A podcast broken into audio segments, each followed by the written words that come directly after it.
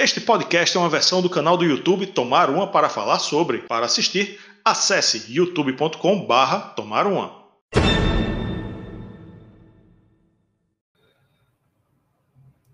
Salve, salve galera! Estamos aqui juntos para mais uma live aqui tradicional de toda quinta-feira aqui no Toma Uma, uma live que vai ter aí vários assuntos, tem muita coisa para a gente debater. E, bom, a galera vai chegando aqui aos poucos. Quem está comigo hoje é Rafael Araújo, tá aqui. Tudo bom, Rafael? Boa noite. Tudo certo, boa noite, Yuri, boa noite, amigos que estão aqui na live neste momento, também aos que vieram do futuro, que estão vendo a live um pouco mais na frente, e para quem está ouvindo a live no, no Spotify, no, no seu agregador favorito, no nosso podcast, né, claro, que o, inclusive, uma informação aí, viu? O, as lives estão tendo uma aceitação muito boa no podcast, viu? Hum, é, por, certamente por conta do tempo, né? Porque live é maior, então o público de podcast gosta mais de, de conteúdo longo, né? Então, quando, quando a live tem duas horas, duas horas e meia, que é que não vamos tentar não chegar até tanto, né? Mas, mas assim, a galera curte, né? Curte, curte porque bota para ouvir no, no, no, transporte público, é, enfim, fazendo suas atividades aí. Aí tem, tem a preferência de um conteúdo maior, né? Quando tem meia hora, 40 minutos, acha pouco. Mas, né, é, é, aproveitando, conheça o nosso podcast, todos os nossos conteúdos mais longos, né, resenhas, é, batalhas, é, entrevistas, todos vão para o podcast. E toda semana temos live na quinta-feira. Na terça-feira seguinte, à meia-noite, esta mesma live está em formato áudio, para você ouvir aí tranquilo e sossegado, fazendo suas atividades aí cotidianas. É isso aí, é isso aí. Quem vai participar com a gente da live hoje, daqui a pouquinho, teve uma emergência aí, teve que resolver um probleminha de família, mas chega aqui a qualquer momento. É o Emerson do Metal Musicast, a qualquer momento ele entra aqui. E mais tarde, já mais para perto do final da live, teremos um convidado de honra aqui, que no meio da live eu divulgo quem é, mas é um cara aí dos mais importantes do metal nacional, vai estar aqui com a gente participando, falando aí de um disco, de um certo disco que está para sair, né? Então, é, você só vai saber se você ficar aí até o final da live. Lembrando, se você quiser participar do chat ao vivo, né? Então você se inscreve aqui no canal, né? Que ajuda bastante a gente. E se você quiser ajudar mais ainda, torne-se membro aqui do nosso clube. Tem uma série de vantagens aí que Rafael vai explicar daqui a pouco, ou então manda aquele super chat maroto. Rafael, conta aí quais são as vantagens do nosso clube de membros. Bom, você participa de, de um. São várias vantagens, né? Várias. Temos três planos aí, tá aqui na, na descrição do, de todos os nossos vídeos. E é, a partir do, do intermediário, né? O, o, primeiro, primeiro plano, a partir de um realzinho, um realzinho 99, né? Você não faz mais nada com um real 99 nesse Brasil. Você dá aquela força pra gente, tem uns emojis especia especiais, né? Aparece seu nome aí nos dos vídeos gravados.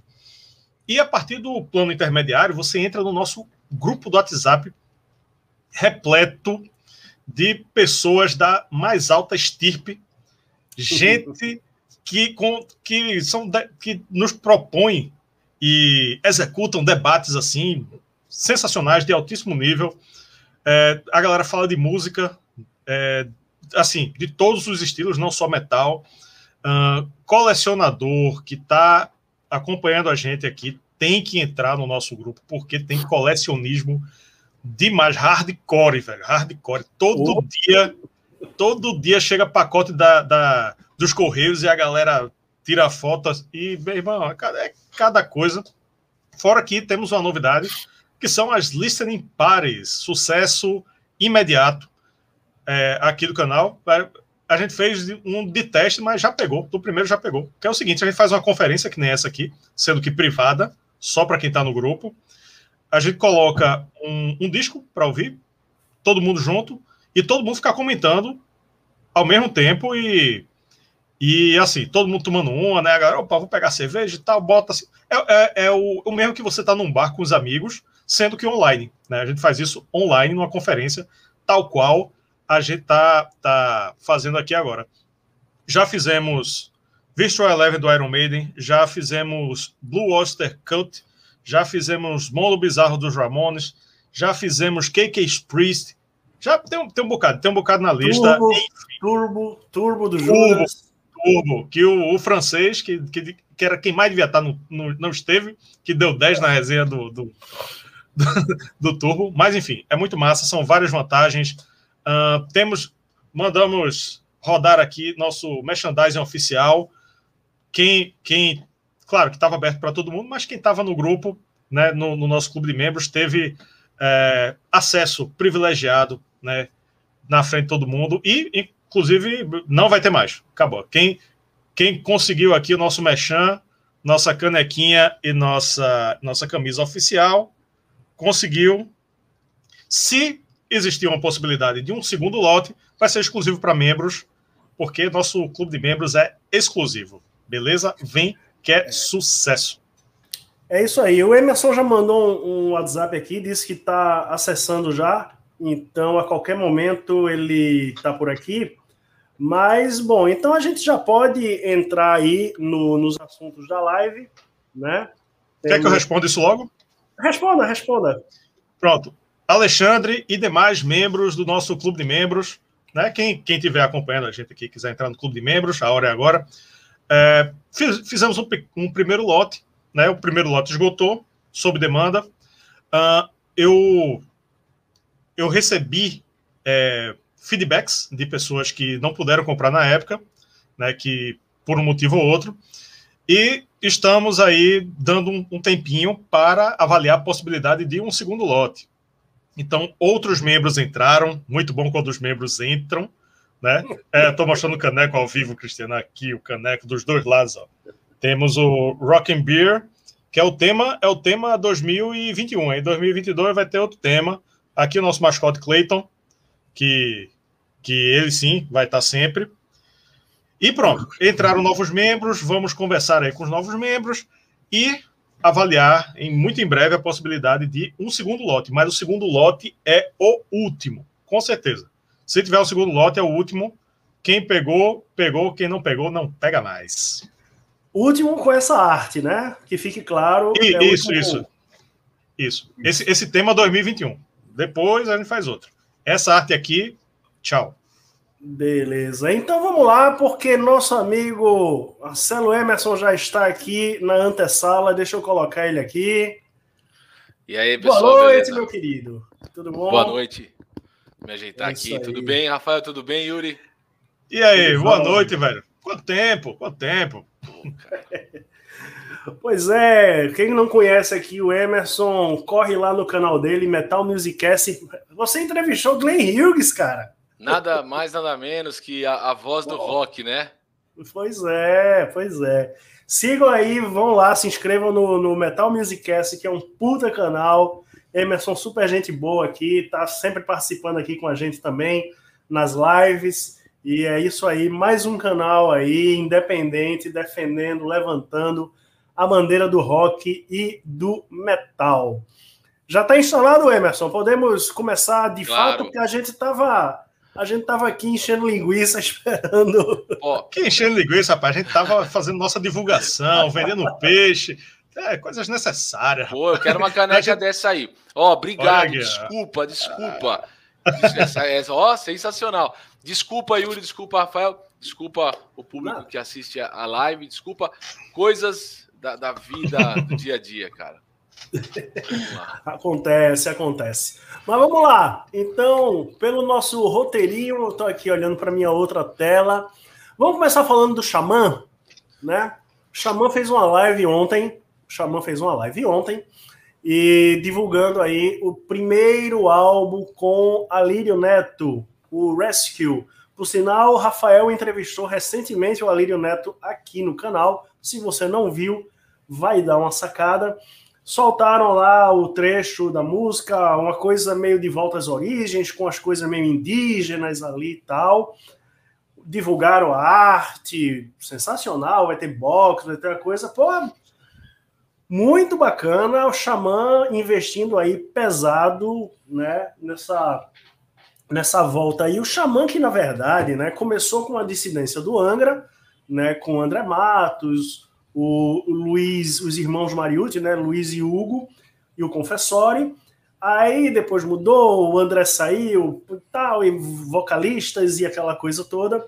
E agora parece que eles estão tentando voltar para aquela identidade ali sonora do início. O que é que vocês acharam? Acho que a gente pode começar com o Marcelo. Vamos deixar os convidados é. começarem. Ele que, ele que está com a alcunha de Cello Emerson. Cello, Emerson, é. É, um nome artístico, né, cara?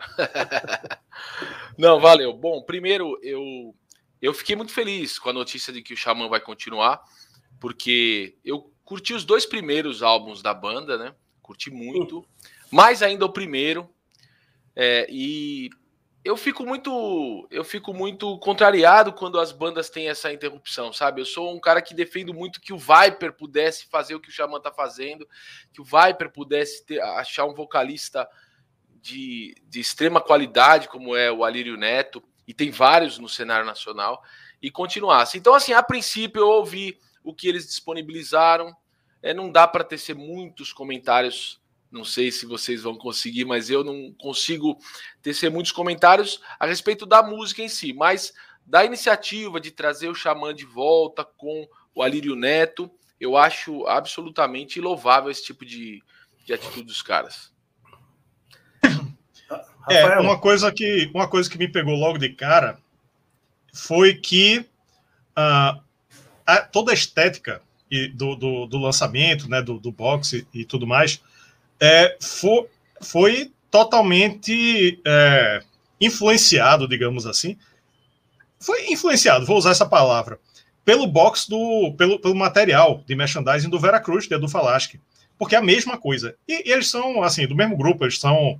É, todos estão envolvidos né, empresarialmente, né? Vamos, vamos dizer assim.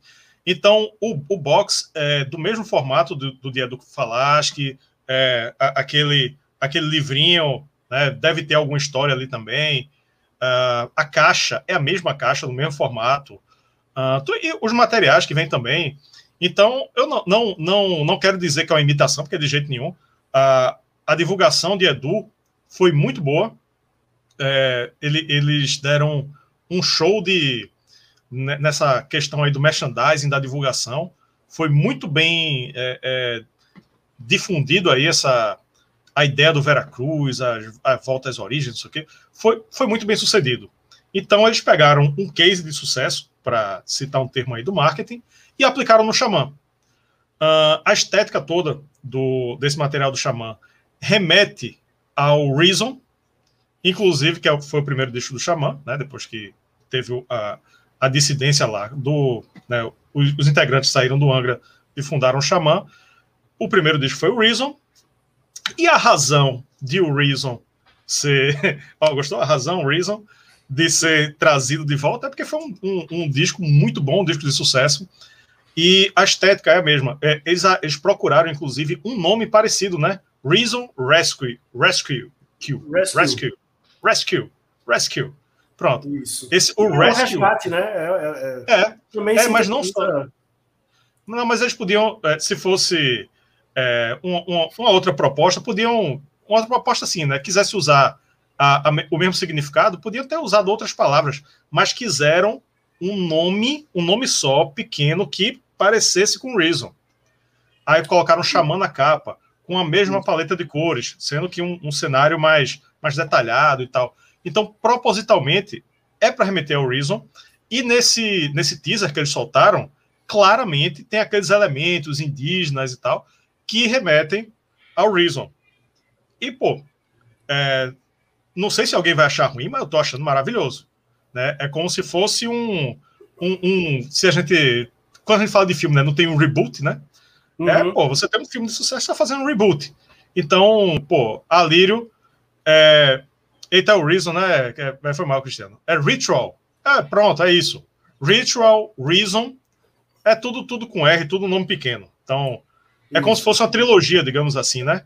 É. Ritual, Reason e Rescue. Rescue. Esse nome é ruim de falar. O resgate, esse resgate aí. O terceiro, Rescue. Rescue é como é, é, é uma sequência direta, né? Então, uhum. é, é isso. É um, é, um, é um resgate, literalmente, às raízes da banda, remetendo a esses dois primeiros discos. Eu acho que pela estética, principalmente, é o Ritual. É, mas, enfim, estou ansioso. A Lírio, a Lírio é um, um, um músico excelente e altamente versátil. E, enfim, conversei com ele, tá, a entrevista está aqui, né? A gente falou sobre o trabalho solo dele, também que está muito bom lá na linha do hard rock. Enfim, só, aspecto, só, só deixaram boas impressões até agora.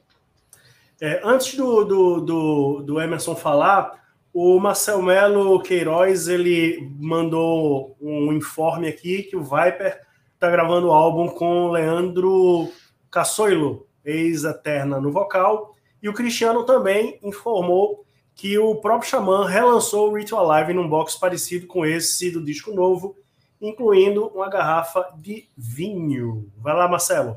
Eu só queria pontuar em cima do que o, do que o Rafael falou que eu curto muito quando as bandas jogam com segurança. Eu não tenho nenhum problema com isso. As pessoas às vezes gostam de criticar esse tipo de atitude, eu não tenho problema, porque eu sei que se nós fizermos um paralelo com o futebol, por exemplo, tem um momento em que o jogador precisa provar o seu valor, voltou de uma contusão, foi jogar em outro time, voltou.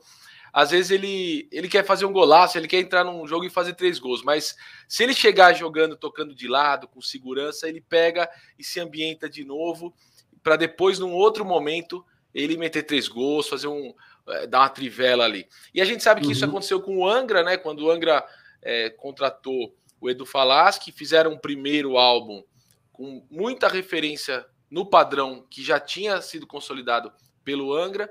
E aí no seguinte os caras arriscaram um pouco mais, fizeram um baita álbum, né, o Temple of Shadows, mas no primeiro eles eles seguraram. Então isso aconteceu. Se nós pegarmos o próprio Edu Falaschi agora, ele também jogou meio que na segurança. KK Priest jogou meio na segurança.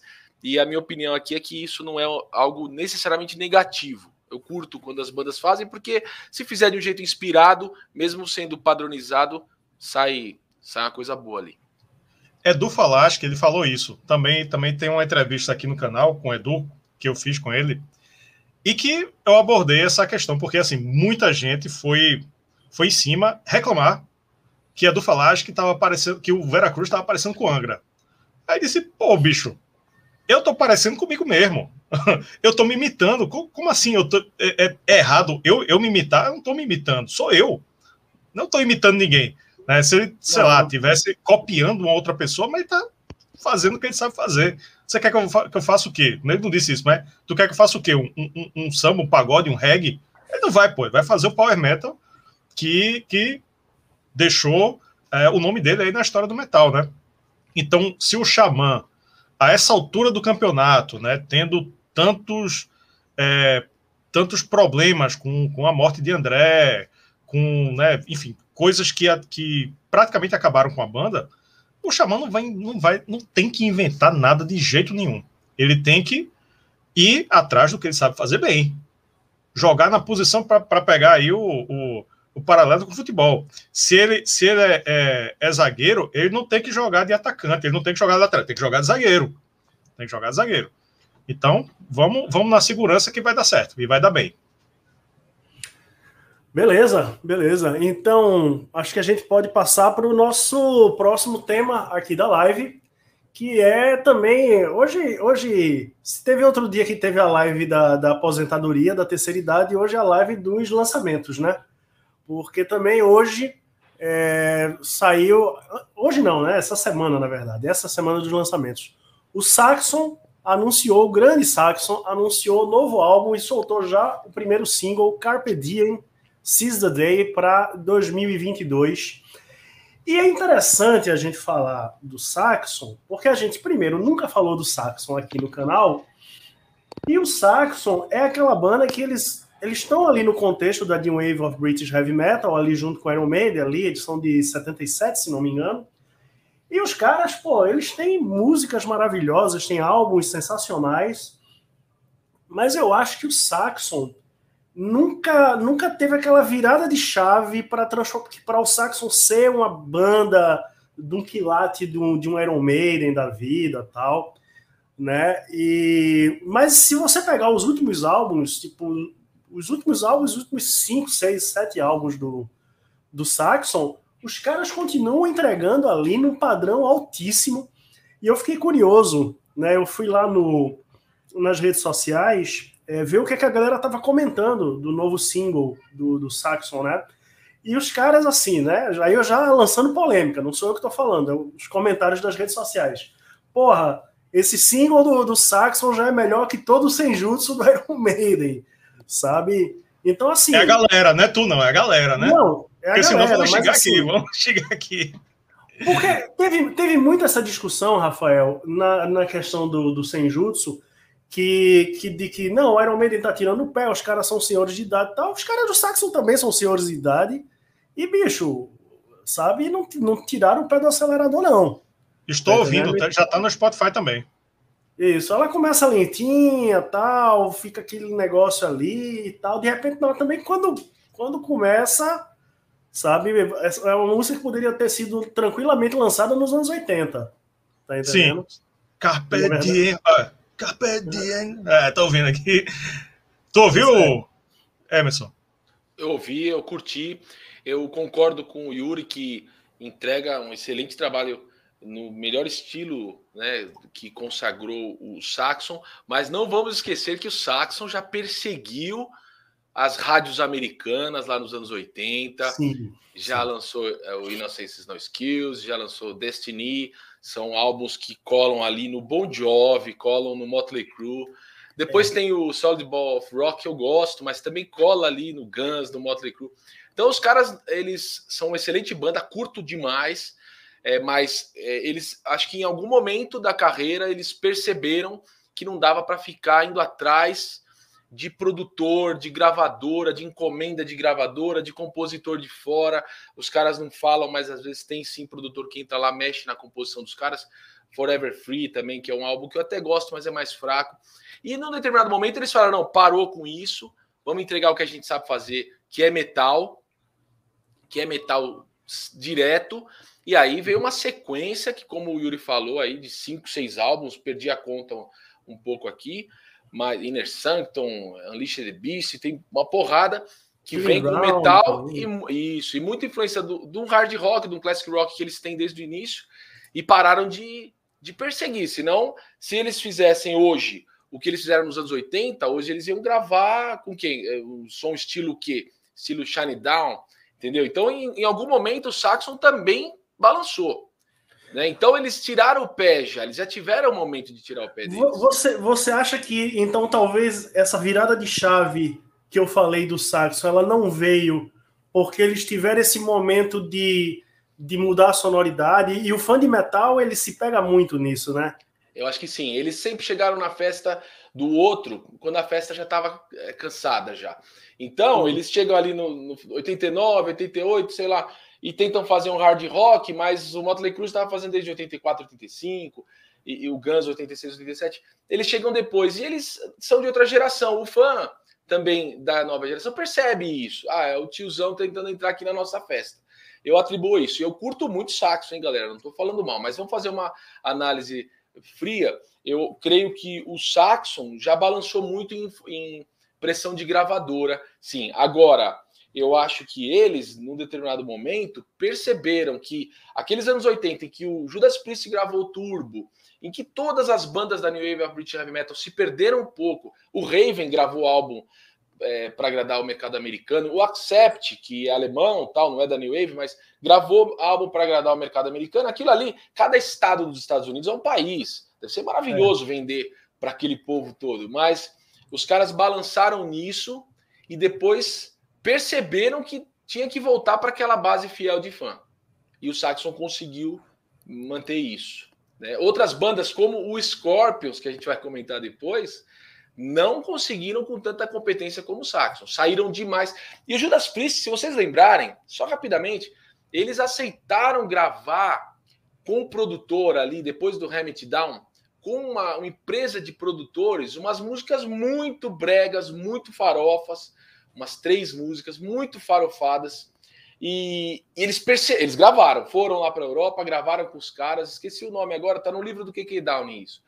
E eles voltam e falam assim: não, ó, tá nesse livro aqui. O Rob Halford também fala: não, vamos, parou, tá longe demais. Eles voltam e gravam o Painkiller. Então ali foi um divisor de águas de vamos gravar com os produtores que a gravadora indicou e gravar uma música quase que para tocar na novela da Globo, cafonérrimas, e vamos para esse caminho ou vamos para o metal? Escolheram ir para o metal, deu certo. Scorpions foi para a farofada, ficou mais difícil voltar. O Saxon foi para a farofada, conseguiu até voltar. Mas acho que isso aí o Yuri tá certo. Os caras ficaram perseguindo muito coisa que não era deles. Na minha uhum. opinião aqui. E aí, Rafael? É, eu acho que vocês resumiram bem, né? O Saxon sempre teve aquela coisa de é, ser comparada com, com, com, as bandas muito grandes, né? Com Judas, com Iron Maiden, tá? a galera que deu mais certo, né? E, e simplesmente às vezes você não tem é, como, como competir né, com isso. Né? Que nem é, na época dos Beatles, qualquer um que fizesse um som parecido é, ia ser um tipo Beatles, mas não ia ser Beatles, né? Enfim, é meio que é meio que por aí, talvez, né? Agora, uma crítica que eu tenho que fazer é ao clipe. Meu irmão, o clipe. Vocês assistiram o clipe? Sim. Puta que pariu. Ó, vê só. Eles, eles colocaram. É, como é o nome do vocalista?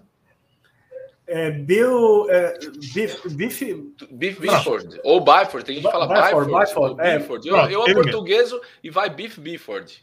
É. Biff Bifford, que, quem quer que seja. Colocaram ele na frente de um castelo, sem iluminação, nem sem um rebatedor, sem nada. E fizeram só dois planos, talvez até com, celular, com telefone celular. Num plano ele estava na sombra, no outro plano ele estava tava sem, sem nuvem em cima e ficaram alternando com, com imagem é, de dentro de um. Dentro de uma, eles fazendo uma apresentação dentro de, de, um estúdio, com um telão lá, assim, negócio de banda independente, tá ligado? Que não tem um puto. E até os planos de câmera, pô, não tinha um plano de câmera fechado, não tinha um movimento de câmera, não tinha nada. Um negócio completamente amador, velho. Uma banda do tamanho do Saxon, com a história que o Saxon tem, dentro do rock do heavy metal. Olha, a gente tá dizendo que é Bafe Bayford. que seja. Que seja. Mas, bicho, ó, ó, Saxon, se tiver assistindo, chama, chama, nós aqui, né? Porque a gente, né, com, com, qualquer, com qualquer verbinha aí, a gente faz um negócio muito melhor, pô. Não, não tem. Não tem. Pô, não, não, eu não digo nem que parece negócio de faculdade. É negócio amador mesmo. Amador mesmo. Que qualquer estudante de audiovisual, de cinema, de primeiro período, fazia melhor. Pegaram as profissionais, três profissionais de comunicação aqui, até que fazia mesmo, viu? Não, não, não tá muito amador, porra. Uns, uns cortes plano, plano aberto nos caras tocando, não tem um detalhe em lugar nenhum. É o, é, é o plano aberto no bife, outro plano mais fechado, e os, os caras tocando assim, de qualquer jeito no estúdio. Meu irmão, qualquer banda, qualquer banda assim, que, que, que junta, cada um dá 200 conto. Aliás, nem 200 conto, só basta ter uma câmera aluga um, um estúdio, cada um dá 200 conto, pronto. E aluga um negócio, faz um negócio melhor, pô. Foi deixa, isso aí, não. Deixa eu só acrescentar uma coisa ao que eu falei, ah. que eu lembrei aqui, rapidinho aqui, Rafael, você me dá licença, eu ia falar o seguinte, os discos do Saxon, que eu falo que... Aqui em São Paulo a gente falou, nos anos 80, 90, muito rock farofa, né? Aquele glam metal tal.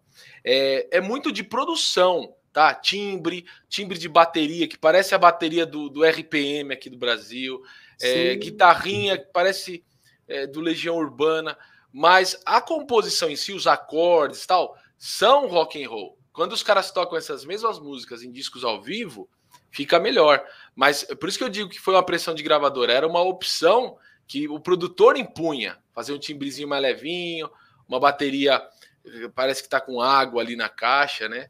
É. E, e, e, acrescentando também o que o Rafael falou, eu acho que o Saxon, do ponto de vista artístico, sempre teve no alto, alto nível, né? Um nível muito alto. Mas eu não sei se eles conseguiram agregar, atrair patrocinadores e grandes orçamentos, nunca na, neles assim. Você vê em termos de produção, e aí vem o que o Rafael está falando. Às vezes é, artisticamente é muito bom, é metal, é da New Wave British Heavy Metal, a gente curte, a gente ama pra caramba, só que eles não conseguiram ter um, um, um Rod Smallwood como o Iron Maiden teve, que batalhava mais dinheiro, que fazia uma produção mais cuidadosa também.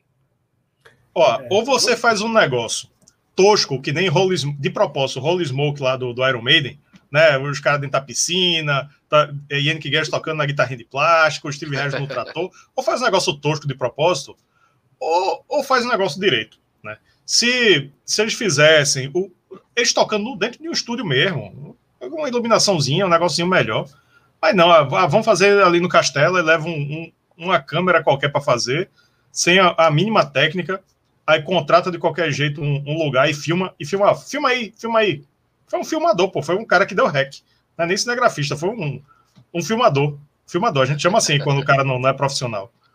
Foi, não, eu tô revoltado com isso aí, tô revoltado. mas, mas pronto, já desabafei. Olha, o Alexandre Souza, membro aqui do nosso canal, pergunta: o Saxon é mais britânica do que europeia? Bom, pelo nome e até pela pelas capas e tal, eu acho que eles têm uma coisa britânica ali, bem, bem forte, né? Mas não sei a opinião de vocês. Eu vejo ela bem, bem britânica mesmo, pelo menos a impressão que eu tenho, né? Não vejo como. É, a, a, a, os membros da New Wave of British Heavy Metal, né, tem muito esse, esse carimbo, né? É, nacionalista aqui do, do, do Reino Unido e tal. É. Eu também acho, eu concordo. E tem aquela crueza da New Wave of Heavy Metal, tem a influência é, de um hard rock ali dos anos 70, a gente chama de classic rock do de Purple, do Free. Eles, eles têm esse jeitão. Eu acho que era bem o que a maioria dos britânicos estavam fazendo ali nos 70 para 90, para 70 para 80. Ok. Então, alguém tem mais alguma coisa para falar do Saxon ou podemos seguir em frente? É, eu gostaria só de falar que ao vivo acho que ao vivo o Saxon nunca é ruim, cara. E essa, e essa sequência de álbuns que vem ultimamente está muito boa.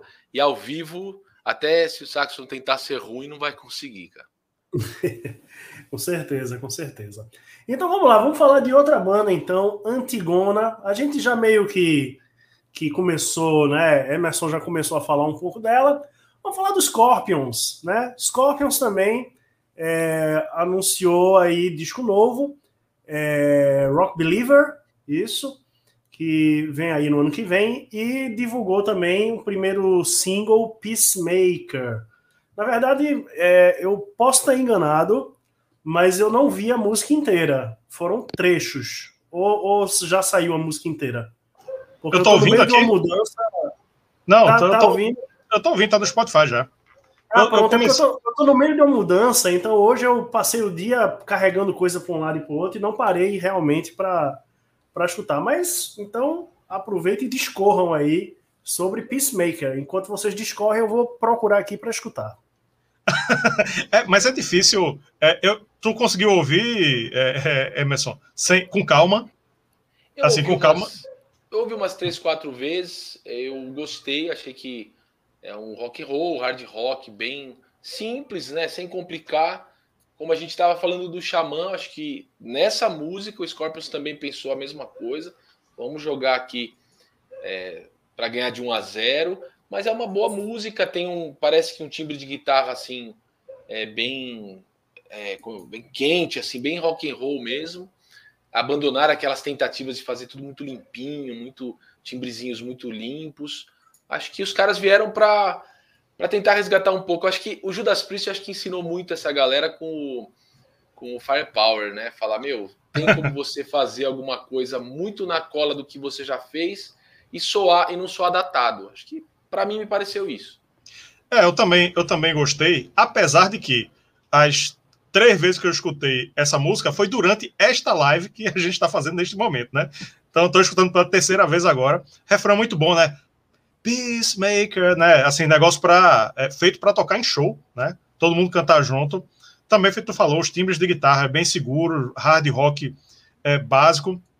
O, uh, eu, eu, eu gosto de Scorpions, mas eu tenho muita ressalva com o vocal. Né? O, é, como é que chama? Qual é o nome dele mesmo? Klaus Meine. Klaus Meine, é. O Klaus Meine tem essa voz anasalada demais.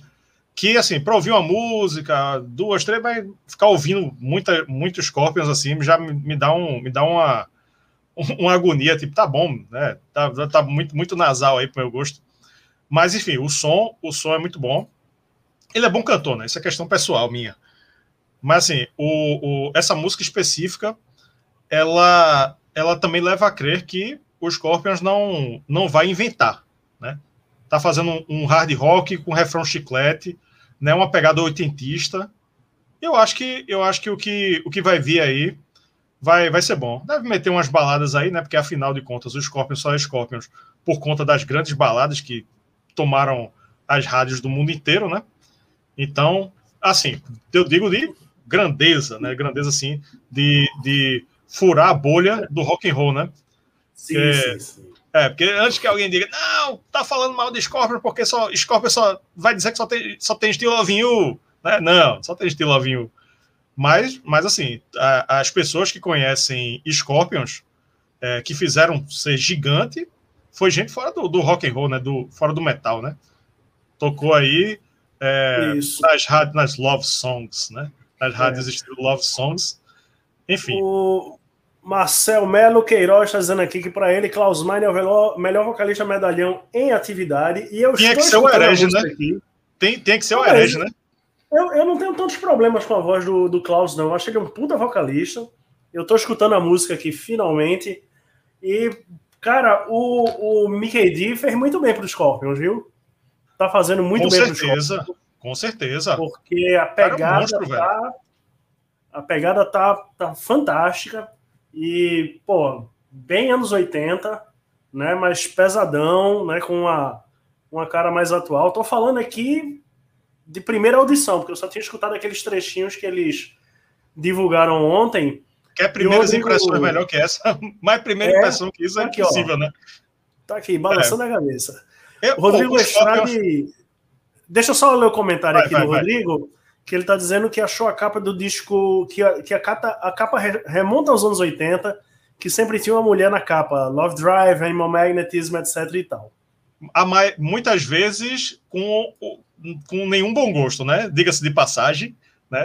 Essas capas aí dos Scorpions, né? Capas muito polêmicas e extremamente machistas e até, né, casos de polícia. Mas, enfim, o que eu, o que eu ia falar é que Pô, Mick D entrou no, no Scorpions, eles fizeram, é, é, tocaram no show música do Motorhead, porra, Overkill. Onde é que tu ia imaginar os Scorpions tocando Overkill no show, né? Mas, enfim, só, só deu uma, uma, uma oxigenada aí no Scorpions a, a entrada dele.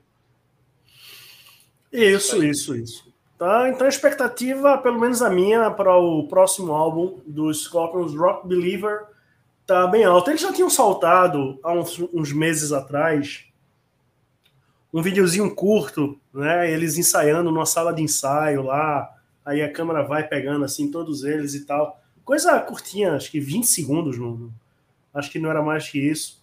De outra música não era essa, mas que já deu uma já deu um gosto aí que a, a coisa vem numa pegada mais rock and roll, mais pesada mesmo. E agora com esse single né? Fala aí, fala aí, Marcelo. Não, uma curiosidade rápida que o Rafael falou sobre o vocal do Klaus Meine. No começo da carreira, ele foi muito criticado. Ele foi muito criticado. Você não está isolado, não, Rafael. No começo da carreira, o pessoal criticava muito ele. Não tanto pela voz nasalada, ele tinha um sotaque alemão muito forte. Se pegar os primeiros álbuns, você percebe. Ele, é, ele tinha muita insegurança. Em algum momento da carreira dele, ele teve que fazer a cirurgia. Isso já mais na maturidade dele. Né? Ele, ele perdeu a voz, né? Assim, praticamente. É. Né? Então ele é um vencedor, ele é um cara assim muito batalhador, ele é uma, um exemplo de superação desde o início do Scorpions. Agora, é, como vocês disseram também, eu acho que as capas, algumas capas do, do Scorpions envelheceram mal. Acho que essa eu não, não, me empolgou muito essa que eles fizeram agora. Acho que foi a ideia de remeter as capas dos anos 80. Ficou bem. Para mim, soou isso. Quando eu peguei ali a matéria é, do, do site do Igor Miranda e vi a capa, pensei imediatamente isso, é, é, é para fazer referência direta. E os caras, é, acho que não envelheceram bem com essas capas e também com algumas músicas muito cafonas que o Scorpions foi mordido pela, por uma mosquinha de gostar muito do mainstream, é, naquilo que o mainstream tinha de mais cafona na virada dos anos 80 para 90. E eram, eram produtores que faziam, eram compositores de fora da banda. Você vai lá no encarte vê que tem compositor de fora. Então eles passaram, acho que, uma entre safra criativa numa época, é, ficaram sem saber muito que rumo tomar e gravaram discos que, na minha opinião, são muito fracos ali na virada do 80 para o 90. E tentaram depois, com Sting and the Tail, tentaram retomar né, aquele Humanity Hour One, voltaram, fizeram um lance mais pesado e, e conseguiram fazer bons álbuns. Mas acho que foi a banda que menos conseguiu é, recuperar uma base de fã é, do rock and roll mesmo em grande quantidade. Eu acho que é, o, o Scorpions ficou dependente muito de fãs modistas de rádio tal, mesmo porque eles estouraram nos Estados Unidos nos anos 80, pegaram gosto naquilo, foram mal aconselhados, gravaram discos muito fracos, que tinham uma música boa, duas. Só para ter uma ideia, um dia eu vi um, um, vinil de uma coletânea de músicas românticas cafonérrimas, muito cafonas, aquelas com flores e um casal se beijando, uma foto dos anos 50, e tinha a balada do Scorpions lá, junto com os caras mais, das baladas mais bregas da Inglaterra, assim. Então, eu curti, gosto do Scorpions, mas eu me afastei do Scorpions uma época. É, pois é. Então, vamos lá. Eu, pelo menos, estou com a, com a expectativa bem, bem alta. Estou com a expectativa bem alta e, e o, o Tiago Veríssimo, ele mandou aqui um comentário é, dizendo que a pegada está muito boa e a voz do Klaus está impecável e ele concorda com a gente que a energia do Mickey D contagiou toda a banda. É isso aí. É isso aí. Acho que a gente concorda nisso aí. O, Mickey D, né, que é um cara que veio ali do, do King Diamond, do Motorhead e tal, ele botou fogo, botou fogo nos Scorpions e às vezes é o que é, é, mais ou menos o que aconteceu com Judas, né? O Rich Faulkner também, de repente você bota um sangue novo ali, o cara toca fogo no negócio e o Judas que estava encerrando turnê de despedida, não, vamos continuar, vamos, né? E, pô, essas coisas acontecem. Toca fogo Mas... e faz o firepower. Olha aí, que beleza. Vamos lá, próximo tema aqui da nossa live. Um tema de última hora, né? Tema de última hora que saiu hoje um novo single do projeto do Adrian Smith com o Rich Kotzen, né? É Better, Better Days, se não me engano. E vão lançar mais material, vem um EP aí, né? Tem um EP a caminho. E um EP no mesmo ano do, do disco, então, assim, uma produção em alta aí. Vocês escutaram, eu gostei pra cacete, e eu já quero aproveitar para lançar uma polêmica aí. Adrian Smith e Rich Kotzen já é uma das melhores duplas de guitarristas do rock? Olha aí, já para já a gente entrar na polêmica. O que, é que vocês da atualidade, sim. Da atualidade, sim. Eu já, já atropelei o convidado de novo. E, e botei para escutar aqui de novo, aqui boto na mesma hora também. Tá, tá bem na, na mesma pegada do, do disco inteiro, né? Possivelmente tenha sido sobra, assim, né? Tem a, eles tenham guardado, disseram, sabe uma coisa, vamos lançar logo, né? Porque, pô, o disco sai um dia desse, velho. Sai um dia desse faz pouquíssimo tempo, já lança um EP, então eles devem estar com muito material mesmo. É bem na mesma linha, né? Bem na, na mesma linha do, do, do disco dele, de, que eles fizeram, né? O, o, homônimo.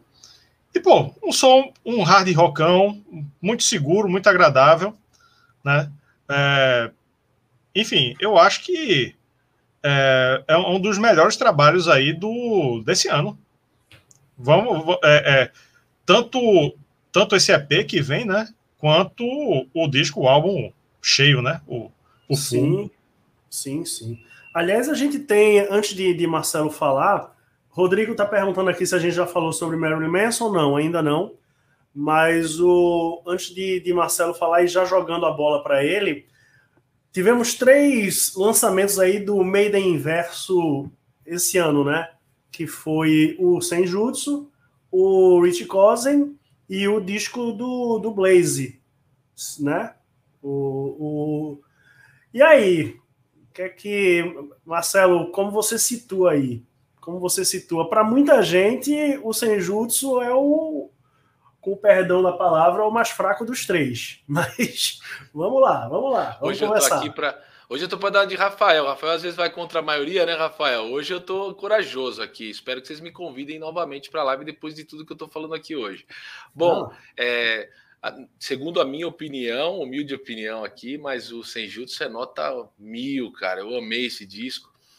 É, sensacional. Eu tô me aprofundando nele. Tanto é que eu tô fazendo uma série lá no canal Metal Musicast em que eu Isso. faço o explicando o Iron Maiden especial sem jutsu. Eu vou fazer um vídeo, já está no sétimo, um vídeo para cada música, explicando principalmente a letra, algo que está por trás dos compositores, tal, do que eles já disseram, do que eu estou especulando também, pelo que eu conheço da banda.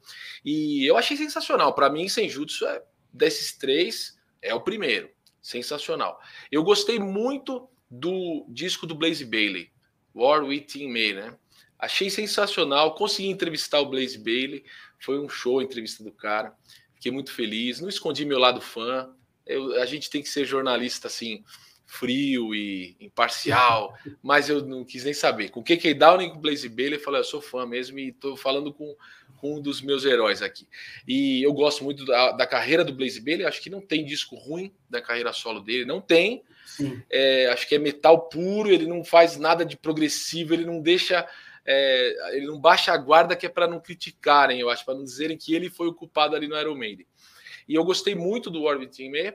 Agora, são dois discos de metal, né? Do Iron e do, do, do Blaze. Já o Smith Cotton é um hardão, né?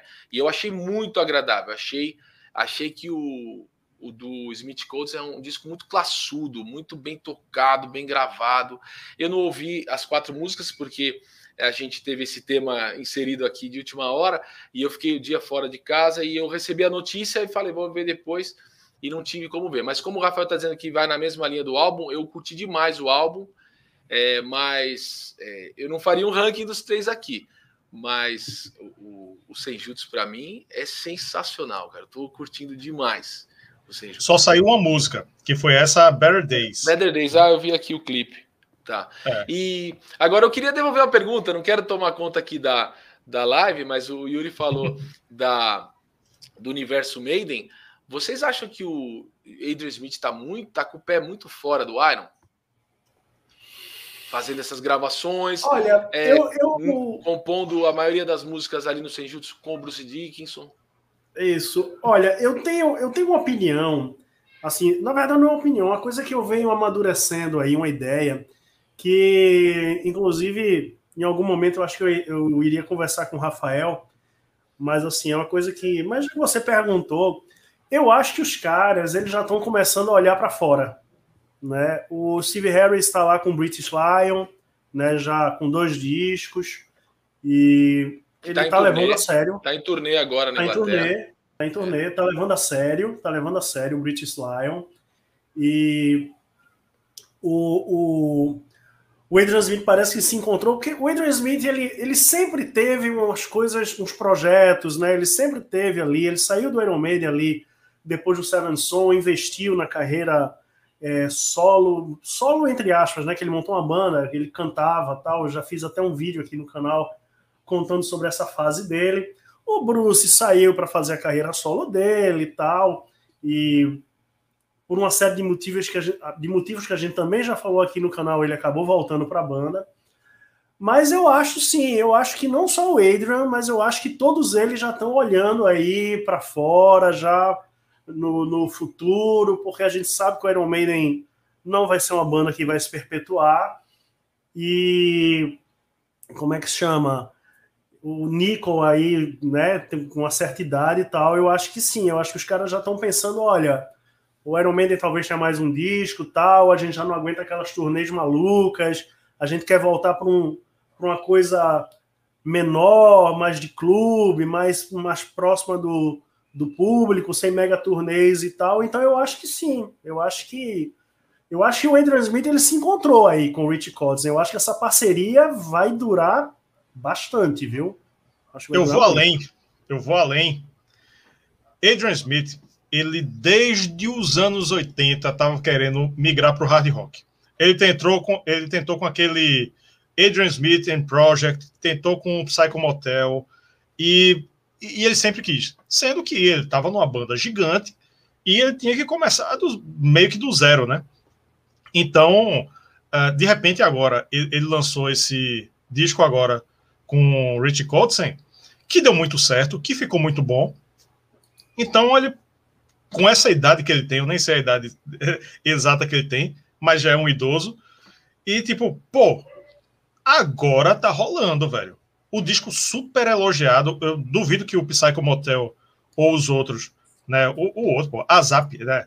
Que, que era um trocadilho com as soon as possible. Vê que não teve ninguém para dizer, bicho, essa ideia é uma merda. Não teve ninguém para dizer isso. Mas, mas ele usou esse nome. Apesar que, assim, é bem genérico, né? Não sei se vocês já ouviram. É um, um, um hard rock farofa anos 80, genericaço. Mas bom, mais genérico. Então chegou agora e pô, o, o, o, bagulho tá funcionando, velho. Tá funcionando, tá bom, a galera tá elogiando, tá, tá a, a, o pessoal tá dizendo que tá entre os melhores do ano. E não tá entre os melhores do ano, a gente tá aqui chegando em dezembro, daqui a pouco, Isso. né? Estamos em novembro. Se a gente fizer um ranking do, dos, dos 10 melhores, eu acho que o Smith Coates tá entre os 10 melhores. Então, é. ele deve estar tá empolgado, isso aí. E, e fora o que a Alexandre tá falando aí, que ele é o dono, né?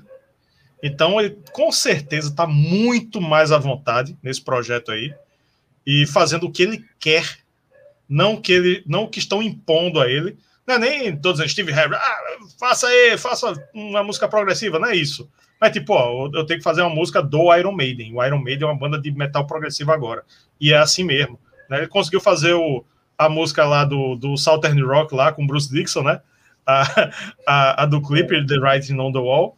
Mas, pô, não, não, não é uma coisa feita sob medida para Iron Maiden. Mesmo assim, tem um pezinho no hard rock, né? No Southern Rock e tal.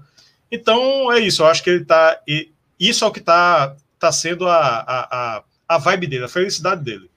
O, a cachaça dele, como a galera diz, né? Não, tem um emprego principal, essa aqui é a minha cachaça. Pronto, a cachaça dele é o Smith Coates, e ele, eu acredito que ele vai investir muito por aí.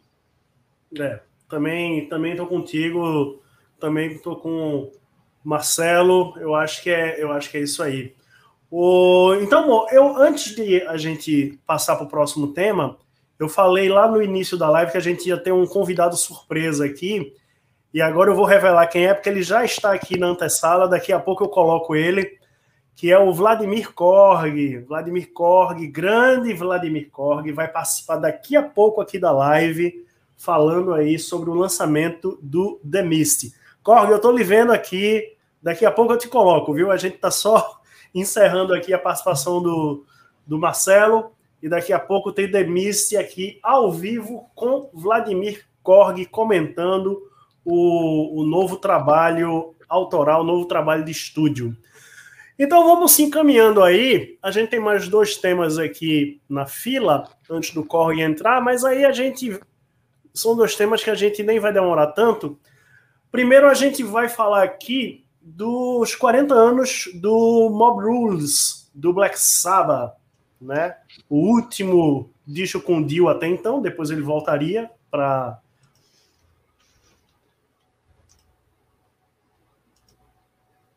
Oi?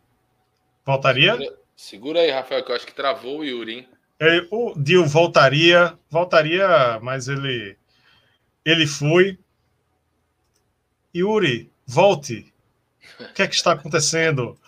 Bom, o, o, o tema, os 40 anos do Mob Rules, é a data redonda, né? Que de hoje é disco emblemático que teve muita muita é, confusão, né? Teve é, a galera é, veio né, de, de, um período que trocou de vocalista, a banda que inventou entre aspas, né, o heavy metal, e de repente né, trocou de vocalista um pequeno gigante, né, de, que foi Ronnie James Dio, fez o Heaven and Hell, que para mim, não sei para tu, Marcelo, mas eu sou fascinado pelo, pelo Heaven and Hell. Eu também. É, é um dos discos dois. assim, é um, uma obra-prima um do metal perfeitos, exato. Não tem é. falha ali. Né? Pelo meu gosto, não tem falha nesse disco. Tem uma falha. Eita, vamos lá. Ele acaba. Essa é a falha dele. Ele não, ele não é eterno, ele acaba.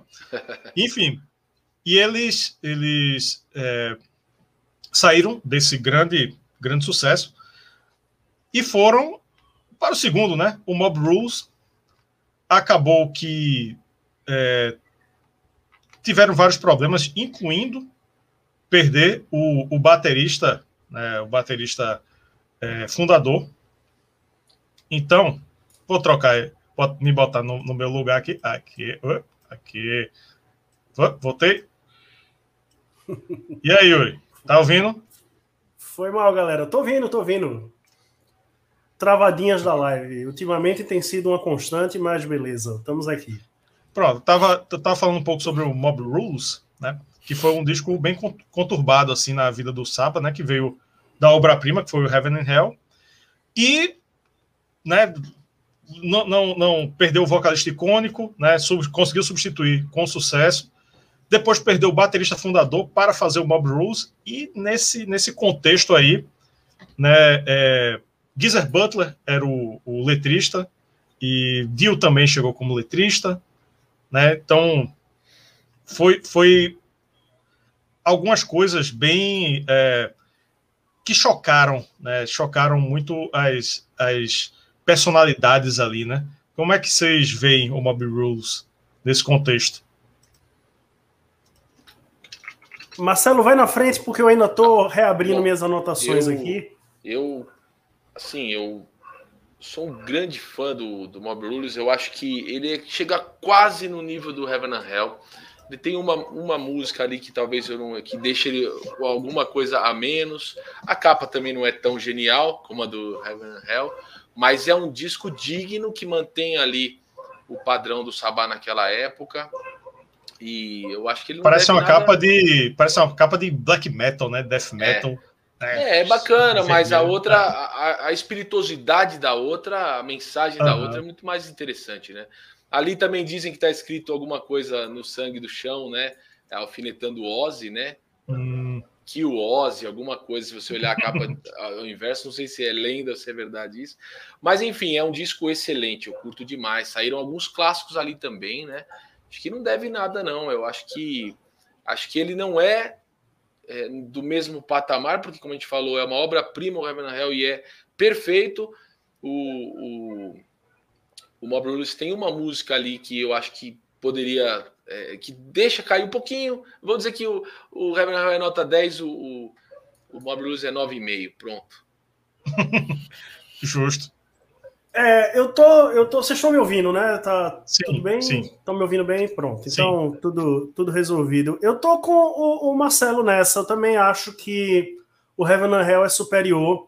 Eu gosto muito de Turn of the Night, The Sign of the Southern Cross. Eu acho que é a, a obra-prima do disco, né? Mas o disco é muito bom. Tipo, Falling of the Edge of the World é uma das que eu mais gosto. Voodoo também, né?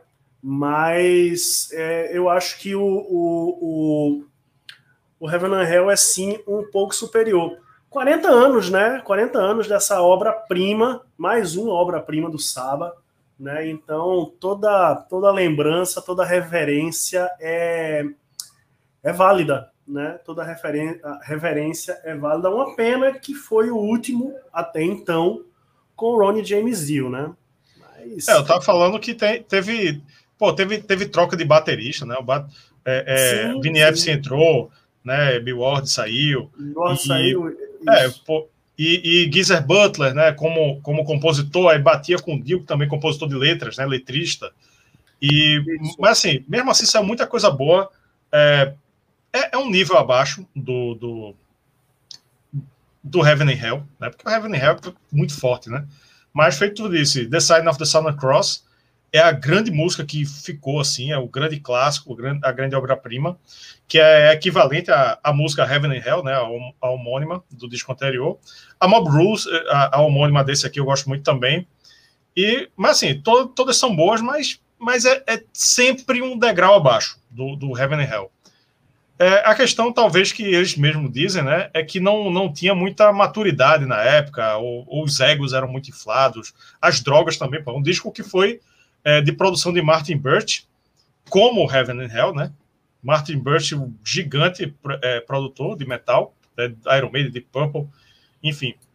e até a, o próprio Martin Birch estava com um problema com drogas na época, né? Então, aí desandou um pouco, né?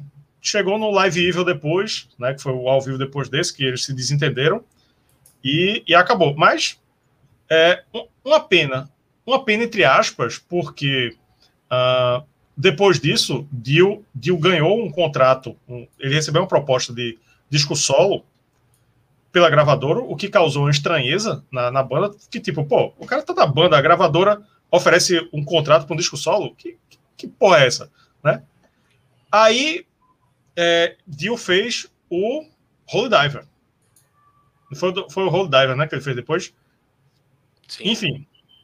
E, e se de repente, se ele tivesse ficado, uh, algumas músicas solo seriam do Saba, né? Seriam black sabalizadas ali, quem sabe, não sei, né? Então, é, foi o, o, o, e o Holy Diver, imagina, velho, Holy Diver, 83, né, o ano seguinte, seria o sucessor do Mob Rules. Imagina Black Sabbath tocando, já é, já é um dos maiores discos da história do metal, né? O, o Holy é. Diver. Imagina é, algumas dessas músicas levadas para o Black Sabbath, né? Mas tá aí. Pois é. Foi história. Pois é. Mas então, feita a devida lembrança e, refer e reverência ao Mob Rules, aos 40 anos do The Mob Rules, a gente tem o último tema aqui antes de Vladimir Korg, mas esse é rapidinho, que é só um comentário acerca de uma coisa pitoresca para dizer o mínimo, né? Que é esse essa notícia aí do Marilyn, do Marilyn Manson, que agora tá. Ô, Glória! Ô, Glória! Não, vamos, Cara, não vai mais rasgar a Bíblia. Porra, bicho. O Marilyn Manson agora tá andando com Kanye West e tal, e Justin Bieber, e agora ele é. Eu, eu nem, nem sei o que. Depois fazer um monte de merda, né? Depois fazer um monte de merda, denúncia é. de assédio sexual, os carai, e rasgar a Bíblia e enlouquecer. É, é, opa, vamos, vamos, vamos ser do senhor agora, né? Para resolver tudo. É, é, uma saída fácil, né? Todo mundo, é. todo mundo tem, tem essa coisa, né? Faz um monte de coisa, toca o terror tal, depois, não, eu me converti, aceitei, pai. Tipo, sabe? Dá uma, dá uma canseira dessa galera que, porra. Olha, eu, eu nunca curti Marilyn Manson, nem quando ele gravou rock. Então, assim, eu não. Eu sempre ouvia o disco, não gostava, punha de lado e eu sempre abominei a carreira do Marilyn Manson. Eu sempre achei uma porcaria, com muita sinceridade, com todo respeito aos fãs do, do cara. Eu sempre achei ele muito ruim. Nunca gostei desse cara, pelo menos do artista, né? Não, não sei como ele é pessoalmente. Aí depois aparece pessoalmente que o cara é, abusa de mulheres. Então, não perdi nada. Agora, é, só lembrando que nos Estados Unidos, todos os julgamentos, ou a grande maioria deles, são feitos por tribunais do júri, ou seja, por pessoas, não por juízes togados.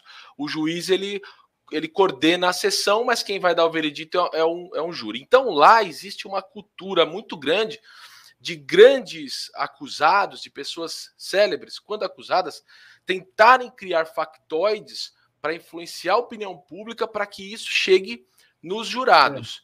É. Então, a bizarrice da coisa talvez seja uma estratégia de algum advogado de porta de cadeia lá dele, que está arrancando milhões dele, para não, o cara agora tá, se veste de branco, ficar fazendo oração tal, para levar lá para o júri quando ele for condenado por aquela meia dúzia de crimes graves que ele vai ser é, vai ser julgado, é, haja essa narrativa de que o cara se redimiu, só pode, ou ele está trolando a gente, ou é uma estratégia, não é possível. É, faz é, sentido, hein? Faz sentido. Eu, eu tinha a impressão, antigamente, de que era muito teatro. Aquilo ali, é, esse cara não é satanista, ele, ele tá fazendo isso aí pra, porque faz parte da, da cenografia dele e tal. Eu também nunca, nunca fui fã, não. Conheço a versão dele de Sweet Dreams e tal. Mas não, não, nunca, nunca liguei, não, nunca ouvi, não. Nunca comprei CD, nunca fiz nada. Mas, assim, tava lá na MTV, tava sempre aparecendo, ok, beleza. É, essa, esse, esse visual dele, essas coisas dele, deve, ser, deve ser só para marketing mesmo. Não sei até onde era marketing, mas, enfim, ele chegou agora, ele é um escroto, né? A gente sabe, um criminoso, provavelmente. vai ter que ser julgado. E agora, essa semana apareceu com essa, todo de branco, nunca vestiu branco na, na, na vida, na frente de uma câmera. Aí chega lá todo de branco, parecendo um ninja, um ninja do, do Comandos em Ação, aquele branco da neve. E, e, e louvando lá, oh, oh, glória, oh, glória. Peraí, pô. Mas deve ser isso, deve ser isso mesmo. Deve estar fazendo uma cena para ver se, se convence aí os jurados. Mas ridículo, é. ridículo. Ridículo, completamente ridículo, completamente ridículo. Pois é, então nem vamos, nem vamos se alongar muito, né? Porque é um cara que realmente não merece que a gente fique fazendo propaganda. É, Emerson, é, muito obrigado, então, pela tua participação aqui na live, né? Então, a galera aí que está assistindo, conheçam lá o Metal Musicast, o canal do, do Emerson, que é sensacional. Né, eu falei lá no começo da live, ele entrevistou agora o, o Glenn Hughes, mas também tem Blaze, tem KK Downing, tem um bocado de gente aí. O cara faz um trabalho sensacional, conhece muito e mais, grande prazer ter você aqui com a gente mais uma vez. Agradeço as palavras a Yuri, valeu Rafael Araújo, valeu Yuri Moreira. É o Tomaruma, melhor canal de música que tem, eu curto demais vocês. Sempre uma alegria estar aqui com vocês. Valeu, pode convidar que eu apareço. E manda um abraço para o Vladimir Korg também. Eu não sei se ele está me ouvindo. Se ele não tiver, peço que mande o um recado. Tá ouvindo, tá ouvindo. The, The Hangman, The Hangman Tree foi o disco, um dos discos que eu mais ouvi na minha adolescência, The Hangman Tree. Aí. Castei aquela capa dupla maravilhosa, uma das obras-primas do metal nacional. Tá bom? Muito obrigado, muito obrigado. Muito obrigado. Abração. Abraço, Emerson. Valeu. Valeu, Vladimir. Obrigado. Boa live. Vou continuar assistindo vocês aí. Valeu, abração. Tchau. E aí, boa noite, Yuri. Boa noite, Rafael. Boa noite a galera toda aí. Como é que estão as coisas? Boa noite. Yuri, já, Yuri já paralisou de novo, né, velho? Yuri paralisou de novo aí. de novo. Aproveitando, né? Vladimir Korg, prazer inenarrável conhecer obrigado, aqui você. Obrigado, obrigado. Pessoalmente. Uma... Não tava, né? Não, tava não, tava não. As entrevistas a gente faz individuais, as entrevistas ah. normais, tradicionais. Aqui a live é que a gente faz essa, essa grande festa. E, e, é bom que o Yuri ele travou sorrindo, né? Ele tá olhando para baixo. Ele tá olhando para você, assim, ó. Tá olhando, pô, me é, tá aqui não, Meu irmão, a gente veio falar aqui do, do EP, né? Do, claro. Eu ouvi, eu ouvi hoje pela primeira vez. Ah, é? Pô, tá atrasado, hein? Não, eu ouvi hoje o EP. O EP, as quatro ah, músicas. As EP quatro músicas. Ah, legal, legal. É. Eu, eu não confesso, não, conhe, não conheço muito The Mist, mas o pouco que eu conheço, né, é muito bom, né? Ouvi o The Hangman Tree, Uh, fui, estava lá no Abril pro Rock. Ah, que legal, legal. Foi muito massa o show. Foi muito massa. E é, essas músicas novas, eu curti demais, assim. Ouvi hoje, fiz uma, umas anotações rapidinhas. Mesmo, mesmo tem, uma, tem uma mais extrema, que é a The Blackmail of God. Ah, pô, eu não, eu não, não gosto, não, não costumo a escutar música tão extrema, mas essa daí essa me agradou. Já já eu vou dizer aí o que que obrigado, obrigado. o que é que eu achei dela. E Yuri já voltou, já ressuscitou, já, já voltou. Já voltou aí. É bom, Yuri, é. é bom que tu travou sorrindo assim, olhando para para Korg assim embaixo. Tu, tu, tu olhando para baixo, ah, travou assim. Ah. ah, eu sou eu sou um grande fã do, do Korg, do Demis, é né? Eu, Somos amigos. Aqui, é, a gente fez, eu fiz a entrevista aqui. Se você não viu, tem uma entrevista aqui com a, que eu fiz, a gente fez alguns meses atrás com o Korg, e, porra, eu falei e torno a falar. O The Mist, eu acho que se não tivesse tido aquele problema de continuidade e tal, o The Mist hoje seria uma banda para estar tá ali no nível de um Sepultura, do Angra, sabe, internacionalmente Obrigado. e tal. Porque eu acho aquela principalmente ali o Fantasmagoria e o The Hangman Tree, dois dos melhores discos de metal de todos os tempos, assim. É, eu falo isso sempre, não é porque eu estou na frente do Korg, não. É verdade, isso é verdade, isso é verdade. Não, claro, claro, eu acredito. Toda, toda, de vez em quando a gente está tomando uma cerveja com, sem câmeras, Aí, porra, Demist é foda, velho. Não sei o que. Quando teve o show aqui no Abril, que eu, eu não conhecia, e Yuri, porra, Demist, vai ter Demist, Demist. É, porra, Demist, caralho. Aí, porra, aí eu fui lá. Vocês são antes... de Recife? Sim, de Recife, somos de Recife. Nós vamos estar tá aí, nós vamos estar tá em abril aí, em, Fortaleza. Ah, ah bacana. Aqui Fortaleza. Em, Fortaleza, em Fortaleza Desculpa. também. Nós vamos estar tá aí no Nordeste, em Fortaleza. Ah, e... tá vai ter é, nós, é, Demist, Vulcano e Viper. Olha aí. Uh. Festival bom, hein? Bom, bom, bom. Espero vocês lá. Pois é. Então vamos lá, aproveitar que o Korg está por aqui. Ele já disse que ele não pode ficar muito tempo, né? E a gente também já está com que, uma hora e dez de live. A gente prometeu fazer essa resenha faixa a faixa do do novo EP. Korg, vocês estão lançando uma música por mês, não é isso? Uma música por mês. A próxima vai ser Over My Dead Body, que vai ser agora dia 10. Isso. Hum. E aí depois temos The Blackmail of God. Isso. Em dezembro. Vai ser em dezembro. E The Tempest, a última, em janeiro. Em e janeiro. aí o disco, o EP sai, sai o quê? Em janeiro mesmo, né? O, o CD, é, o EP nas, na, na, na, nos streaming sai inteiro em janeiro. Mas o CD, o CD, ele vai sair agora em novembro, com todas as músicas. Ah, então, a parte física, quem gosta de parte física vai ter as quatro músicas antes. Olha, muita Maravilha, gente no, no, nosso grupo de membros gosta de parte física, hein? Ah, pois a é, é fã de parte física. Muita gente aí, cara, que gosta disso. É. E assim, nós estamos, nós estamos fazendo, inclusive, é, é um trabalho bem legal. É, a, parte, a parte, por exemplo, do CD, nós estamos fazendo um CD bem especial, sabe? Um, é, com uma arte gráfica bem legal. E é, vamos, inclusive, é, devemos estrear, por exemplo, um combo, assim que ele sair, nós vamos, vai ter um combo entre o CD, o nosso café e a nossa camisa. Aí vai, ser, vai, vai sair as três coisas numa caixinha. Nós vamos enviar para Maravilha. os. Maravilha. E o Cristiano está dizendo aqui, bem que poderia ter aqui no Recife, né? Pois é, tem que falar com, tem que falar com o Cids aí. É, Alcides. É, já, já manda uma mensagem para ele assim que terminar aqui. Já, Alcides, porra, vamos trazer o Demice aí. Mas é capaz de eles entrarem em contato. Vocês vão estar aqui do lado em Fortaleza, cara? É, ele está, inclusive, fazendo. Ele, tá, ele que fez do cartaz, inclusive, do, show. É... Alcides é, é, de casa, né? É, é. é, o artista do, do metal aqui. Exatamente. Nacional e, tem, internacional. E tem entrevista também. com o Alcides aqui no canal. Tem entrevista antiga, com antiga, uma das é primeiras, mesmo? né? Uma das primeiras, Antigona. Isso. Que a gente, a gente fez os três juntos, um, um colado no outro, assim, braço colado e Alcides no meio, assim. Quando a gente fazia presencial. Alcides é um grande chapa. Fale, fale, fale Korg. Tô falando que Alcides é um grande chapa da gente, assim, né? É, pois é. Grande amigo, grande produtor, grande artista.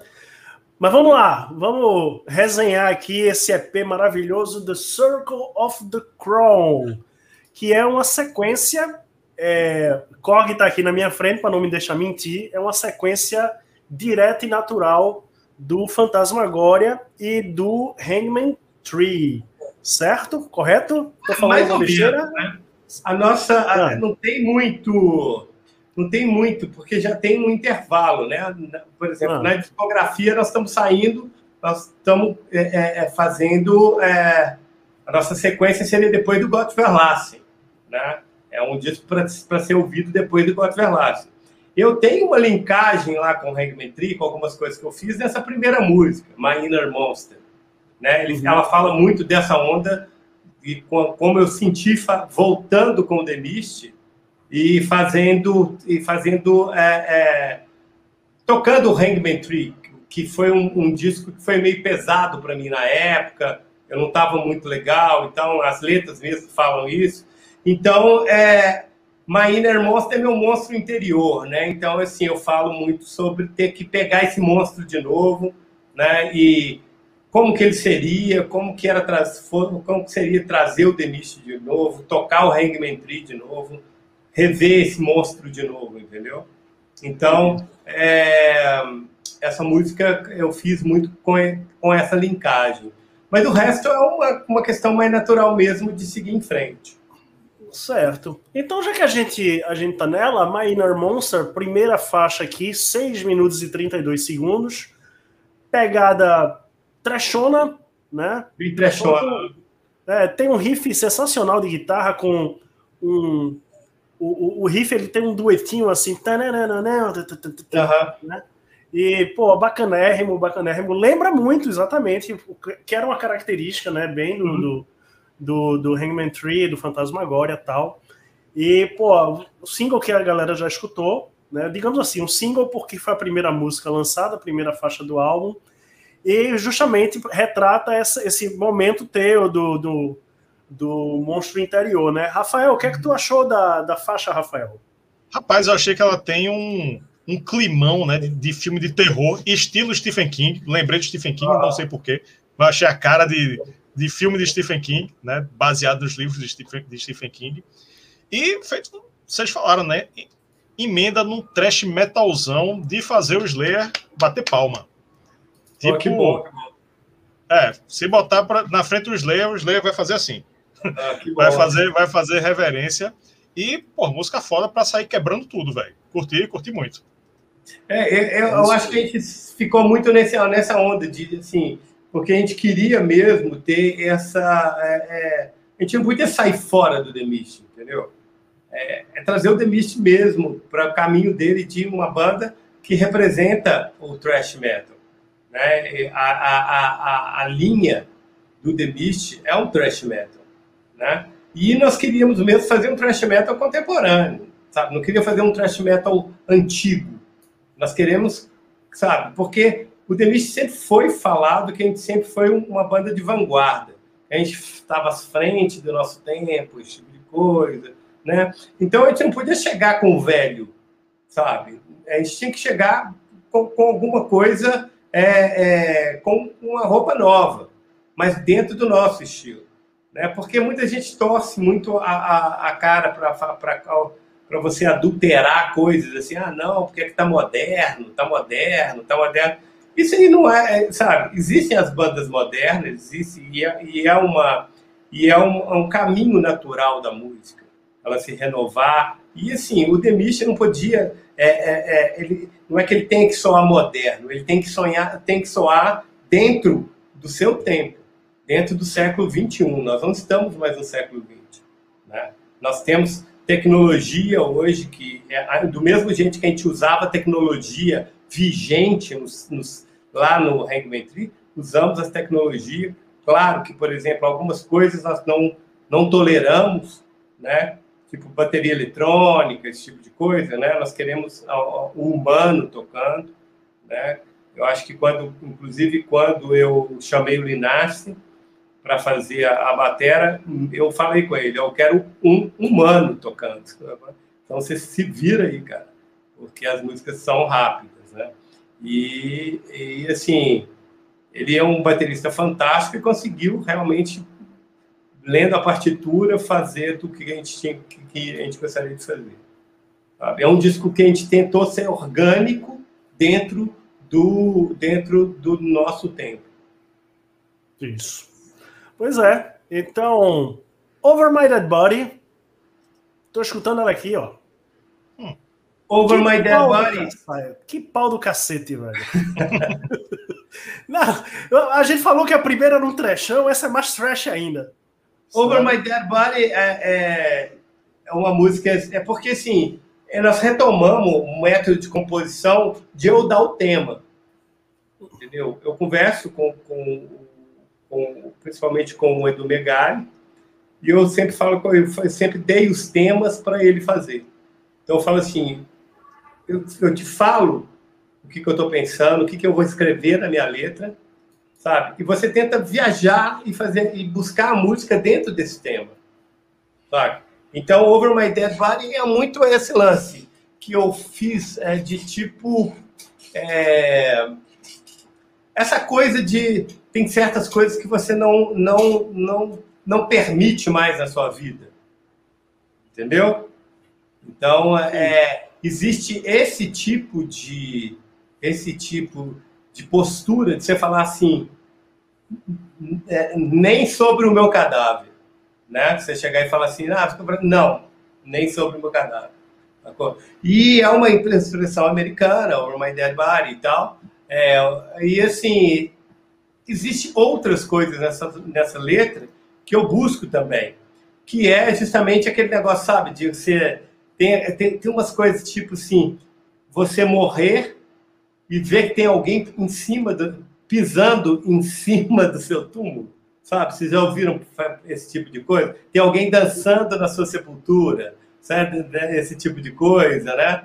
Então, esse, essa letra fala muito disso. E fala muito, por exemplo, de, da, da, da, de como essas posturas que você toma na vida, muitas vezes é, é, te assombram. Né? Eu, eu, eu, eu, falo um pouco do Demist mesmo, porque eu vejo hoje, por exemplo, o Demist como, eu falei isso até numa outra entrevista, eu vejo o Demist muito como um navio fantasma, sabe aqueles navios fantasmas, assim, assim, você pensa à noite, um mar escuro, assim, sabe? E aquela neblina em cima do mar, assim, de repente vem aquele navio fantasma assim mesmo, ele aparece, saca? Então, assim, isso traz muito, fala isso na letra, saca? saca? Que eu, eu sou um fantasma esperando o meu navio, meu navio fantasma chegar para o meu eterno, é, é, para o meu eterno mergulho, meu eterno afundamento. Tem umas, umas partes líricas assim que levam muito a essa questão do fantasma, essas coisas que a gente às vezes imagina que é a nossa vida muitas vezes, que a gente está sempre sempre caminhando com vários fantasmas atrás da gente saca? Que às vezes você encontra com eles na frente e você fala assim, não, agora não. Eu parei de, eu parei de arrastar essas correntes, sacou? Então, então essa música fala muito sobre isso. E é um pau do caralho, como eu falei, mais trash ainda do que a primeira. E, pô, começa com a guitarrinha ali, né, Rafael? Outra, Sim. outra, outra grande faixa.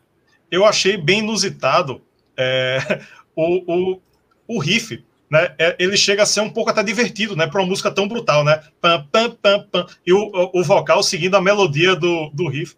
Eu achei, eu achei assim isso, isso bem interessante, né? Pô, é dá quase vontade de dançar assim ouvindo a música, mas a música é pesadíssima, né? É brutal, né? O refrão é muito bom, né? Gruda na cabeça, ótimo para tocar em show. E e assim, uma coisa que eu notei nessa e em outras músicas, em outra também, é que tem um lance da guitarra é, que fica rifando mais limpo, mais próximo do, do metal tradicional, uhum. para fazer o contraponto com a voz rasgada, que é, não, não sei, não sei se a referência vale para vocês, mas me lembra muito o, o som do Ark Enemy, né, que tem a Alissa White Gloves bem, bem rasgada, enquanto os timbres de guitarra remetem muito ao metal tradicional, né? Aquela uhum. coisa mais Judas Priest, mais New Wave of British Heavy Metal, e é um contraponto muito bom, né? enquanto é, se faz muito o contrário, às vezes, né? De, de, de ter a guitarra. Pronto, a guitarra bem, bem suja, mas a voz é limpa. Aqui é o contrário. Uhum. Legal. Maravilha. Vamos para a próxima, então, The Blackmail of God. Né? Tô escutando ela aqui também. Essa, essa já tem um, um, uma bateria mais rápida, né? E, porra, o, o, disco ele vai ele vai ficando mais brutal, né? Ele começou trash, a segunda ela é trash, mas ela é, ela é mais aqui você já tem uns blast beat aqui. E o tema da letra Korg está aqui também para falar sobre isso, né? A chantagem de Deus, né? Corre, o que é que tu quis passar com isso aí? Cara, eu é, é, nessa né, é sempre aquele negócio de que você tem que ser bonzinho para ir para o céu, entendeu? Mas só que você tem que ser bonzinho é, de acordo com as leis que a igreja te, te coloca, saca? Então, eu faço essa muito, você vê que tem muito essa voz.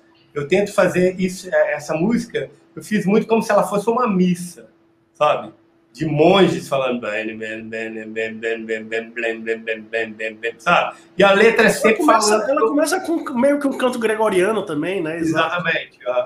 É, é meio, meio para esse tipo de coisa, sabe? Para criar essa, essa missa, entendeu? Com a, eu faço contrapontos de, de na, nas letras. Por exemplo, sex, sex, sex, six, six, six. Entendeu? Quer dizer, o sexo, sexo, sexo é ser meia, meia, meia, entendeu? Então, te, é, é, eu faço esses, essas coisas que, ora, são pecados, sacou? Mas são coisas naturais. O, tudo, todo prazer, ele está ligado ao pecado para a igreja, entendeu? Então, sempre o refrão chega para cortar esse tipo de coisa e falar: esse aí é a chantagem de Deus. Essa é a chantagem que Deus faz com você. Quer dizer, se você tiver prazer, você não vai para o céu. É, tudo que é bom, tudo que é, é mundano, né, condenado ah. aí pela, pela e, igreja. E assim, né? eu falo muito desses, desses, dessas coisas, né? Eu questiono muito esses despachantes né, que Deus coloca na terra para falar em nome dele. Né? Então eu falo muito que, por exemplo, é, é, os traidores, sacou? Traidores são bons, são bons beijadores. Quer dizer, todos os caras traidores são aqueles caras que são os mais legais, são os que beijam, como Judas fez com Jesus. Né? Isso. E os deceivers, quer dizer, os impostores, são sempre os bons pregadores são os padres, né? Então a letra tem muito esse tipo de coisa, sabe? E é, ela fala justamente nesses contrapontos, né? Nessas alegorias que a que, que, que tem, por exemplo, na Bíblia e como são interpretadas, né? São mediadas por padres, por humanos que para que usam isso para controle das pessoas, né? Uhum. Essa então, música... a chantagem é muito isso ou você é bonzinho, ou você, né? É, essa música é a mais metal extremo, né? Ela é a mais extrema das, das quatro, né? Tem é, também é mais uma com climão de, de filme de terror, né? É, é, eu acho a, a, guitarra solando, cheia de feeling, né? Faz um contraponto muito bom com, com o peso da faixa, né? Aquela coisa bem pesadona, pesadona, pesadona. Tem um canto gregoriano que uhum. traz essa aura, né? Bem sinistra e mas chega no, no, no, solo quando todo solo que entra ele tem muito feeling e e para mim a, a, a parte mais impactante assim a mais empolgante é quando a música finge que acaba e volta com tudo tipo porra caralho velho.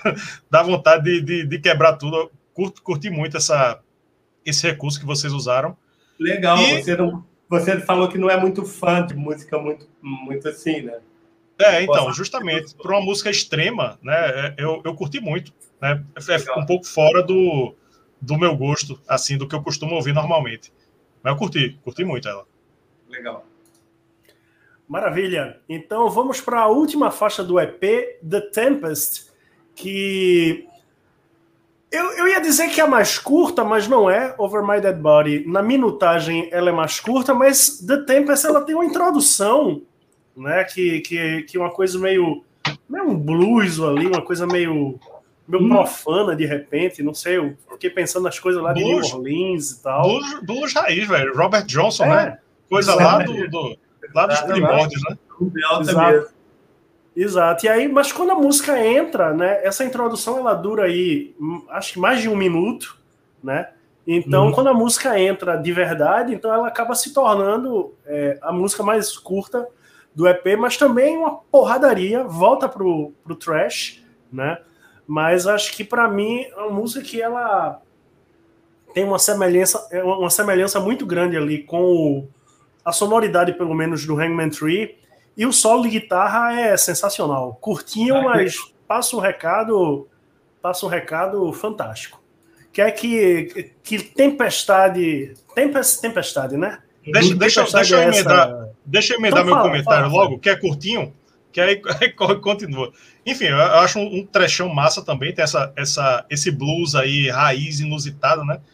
E, e assim, o que, eu, o que me chamou a atenção nessa música foi o refrão, que é muito forte, e, o, e, e para encerrar cada verso, vocês fizeram tipo um mini caos ali, né? Fica. Blu, blu, blu, to, né? Vai, vai tocando o verso e tem. E, e, de repente todos os instrumentos aceleram assim, meio que um por cima do outro, e depois volta assim, ó.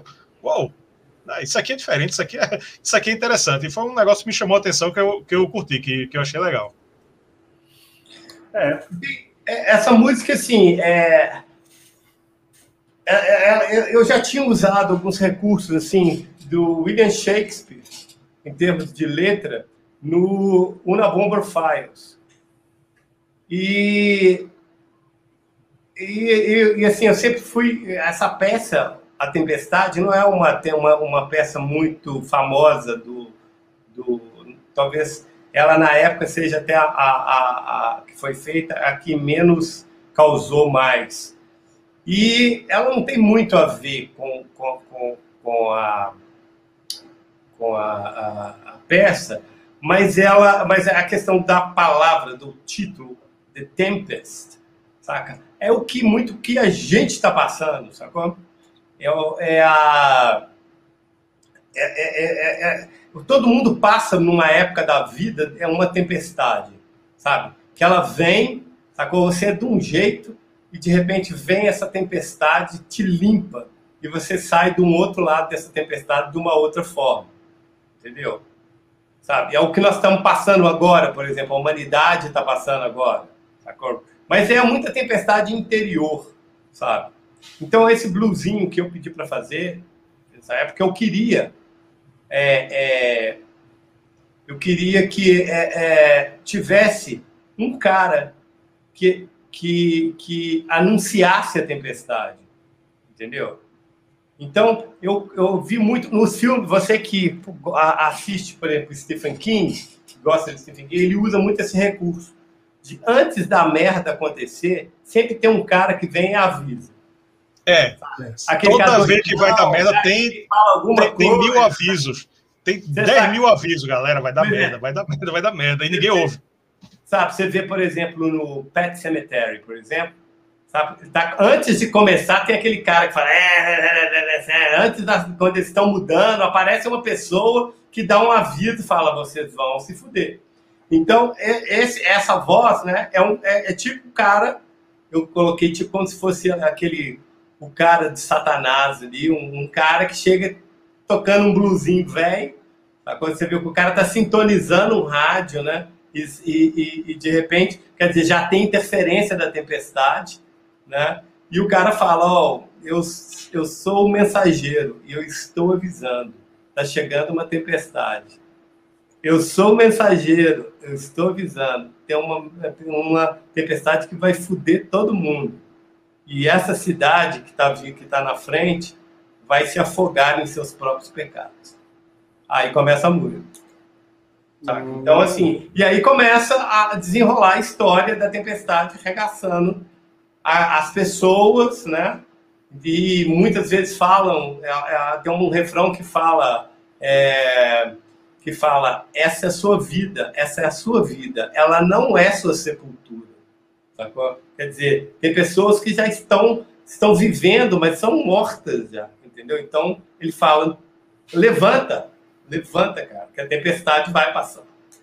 Saca? Então, essa música é muito isso acho que dá esse recado. Eu, eu adoro essa música, eu gosto muito dessa música. É, chegou numa hora bem legal, assim, para mim, a letra, né? E, assim, eu, eu, esse, esse EP realmente eu gostei muito de fazer. Nós estamos muito felizes com ele. Sabe? Desde a capa, o cuidado que a gente está tendo para fazer a parte física, da camisa, o café. Tem um tanto de parceiro que está vindo ajudando a gente, sabe? As fotos. Parece que tudo, sabe? tudo foi chegando para gente, sabe? Foi muito, tanto assim, está sendo muito bacana, muito bacana mesmo. Nós estamos loucos para o palco, né? Nós, nós estamos pirados para ir com, com, com isso para mostrar para o povo.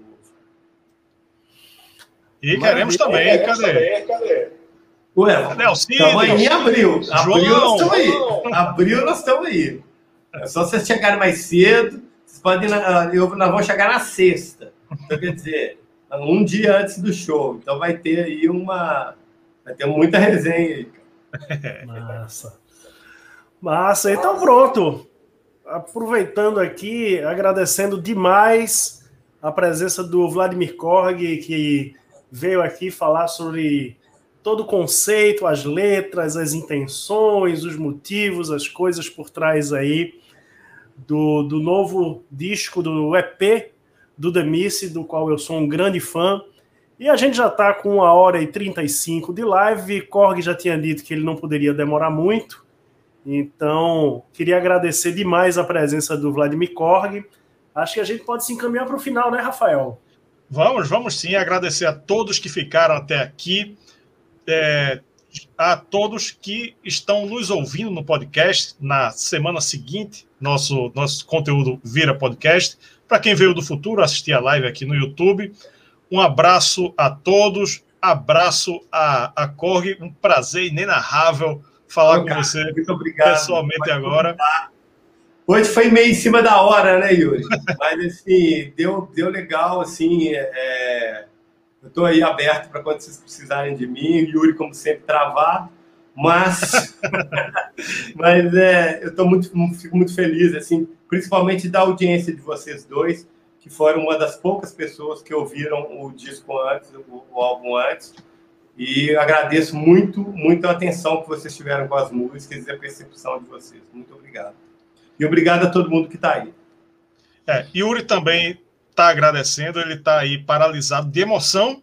E agora ah, ele caiu. ele caiu de emoção. Enfim, foi uma satisfação. Vou escutar muito esse EP. Vou resgatar as coisas do Demis que eu não escutei ainda. Oh, que ótimo.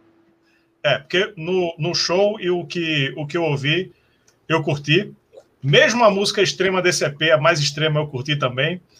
Então, enfim, a recomendação fica aí. E sempre, sempre que quiser chegar por aqui, Korg, manda um zap. Já me sinto em casa. Beleza, abraço, meu irmão. Valeu todo mundo que tá aí. Yuri, Yuri não voltou a tempo, mas ele vai se despedir e mandar um abraço para todo mundo também. Eu tá deixo um abraço para o Yuri também. Valeu, Rafael. Um abraço. Valeu, tchau. Uh, opa!